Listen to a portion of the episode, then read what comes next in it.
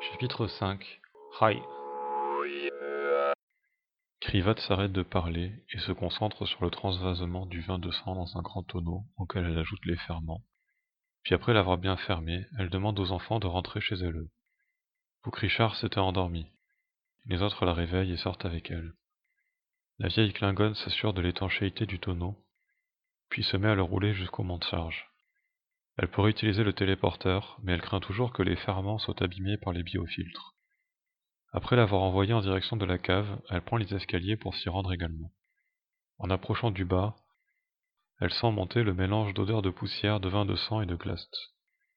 Odeur plutôt agréable. Elle traverse la pénombre et la fraîcheur de la cave du pas assuré de l'habitude, puis récupère le tonneau au monte-charge pour aller le ranger auprès des autres, en prenant soin de noter la date du brassin. Puis elle se dirige dans le salon, une grande pièce dénuée de meubles en son centre, pour pratiquer le mokbara. Après un quart d'heure de mouvement méditatif, elle se rend dans sa chambre. Elle prend un verre et une bouteille de Warnog, se sert, puis s'installe dans son fauteuil pour le boire tranquillement tout en consultant son pod.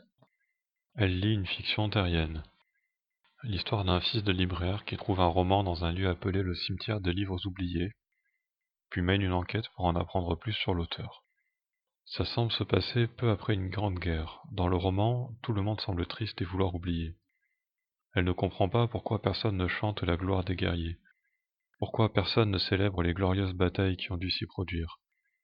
Les morts sont pleurés au lieu d'être célébrés. Les humains ont vraiment une culture étrange.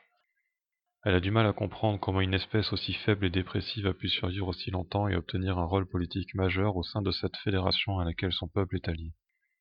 Elle continue à lire tout en dégustant l'excellent Warnog. L'histoire en elle-même l'ennuie, mais elle continue. Sociologiquement, c'est très intéressant. Elle a la sensation d'en apprendre plus sur la culture et l'histoire des Terra Ungan de cette époque. Une fois son verre de Warnog terminé, elle pose le pad et se rend dans sa chambre. Avant de dormir, elle effectue le même rituel que Calès faisait à son époque.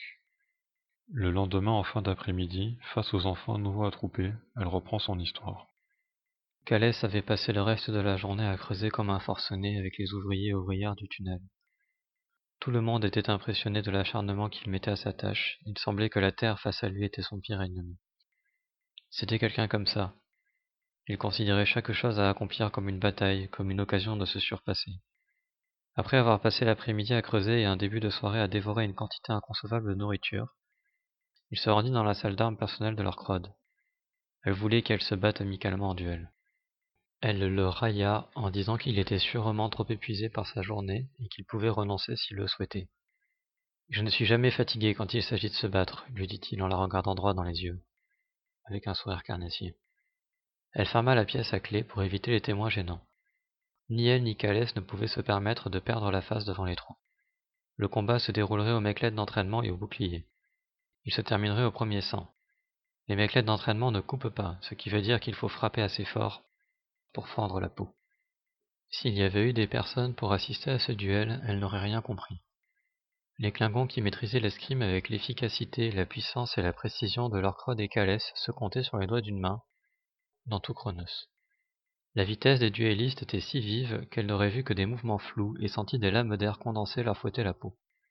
La plupart des coups étaient esquivés ou simplement déviés de côté, mais lorsqu'un coup était pris de face sur un bouclier, le choc était tel qu'une gerbe d'étincelles éclatait et que les combattants reculaient de deux mètres l'un de l'autre sous la puissance de l'impact. Quand ça arrivait, elles ne se chargeaient pas mutuellement comme on pourrait le penser, mais se tournaient autour en changeant régulièrement leur garde, en s'approchant doucement, chacun cherchant la distance, le moment et les postures idéales pour attaquer. Tout en combattant, notre héros se disait qu'il était très fier de sa cousine. Lors de leur dernier duel, il avait repéré quelques failles dans son jeu, des mauvais réflexes qui pouvaient créer des ouvertures pour qui comprenait comment les provoquer. C'est en exploitant l'une d'elles qu'il l'avait battue. Mais elle avait corrigé toutes celles qu'il lui connaissait et semblait désormais invulnérable, à moins qu'il lui en trouve d'autres. Au combat et en escrime, il est facile de prendre de mauvaises habitudes sans y prendre garde, quand on combat peu de gens d'un niveau suffisant pour les détecter. Calès comptait là-dessus. Bien sûr, chez un combattant moins aguerri, il était facile de tisser une toile d'attaque pour emmener son adversaire dans une posture qui le ou la laisse sans défense. Leur crotte de son côté comprenait qu'ils étaient dans une impasse. Ni l'un ni l'autre ne pouvait déjouer la défense de l'adversaire. En fait, il n'y avait qu'une solution pour gagner. Faire quelque chose de tellement absurde que l'adversaire ne saurait comment répliquer. Elle écarta les bras et se jeta en avant, droit sur Calès. Elle espérait l'enserrer dans ses bras et le mordre au sang. Le guerrier venait à ce moment-là de passer dans une garde avec le bouclier tendu en avant, une Maclette cachée derrière, manche en avant, la lame reposant sur son avant-bras. Ne pouvant se coller à lui, en dernier recours, elle tenta de donner un coup de la pointe de son pommeau au hasard, mais son bras était trop loin et le guerrier avait déjà asséné un coup de son arme d'une rotation rapide de son poignet. Elle recula, saignant de l'épaule. Honteuse. Tu vas croire que je t'ai laissé gagner. Calais sourit, hocha la tête, puis éclata de rire. J'allais faire la même chose que toi. J'ai juste hésité plus longtemps. Leur crotte resta interdite quelques secondes, puis se mit à rire à gorge déployée également.